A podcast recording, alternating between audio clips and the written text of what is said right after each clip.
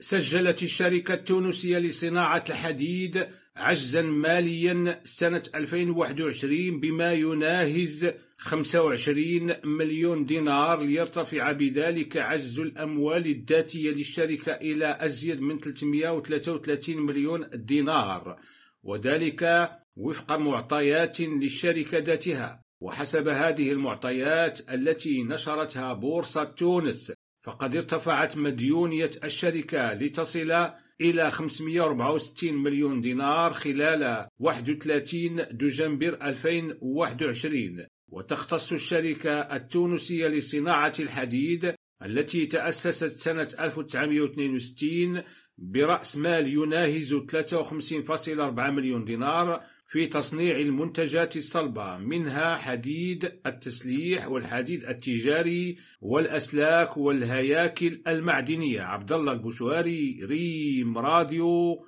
نواكشوط.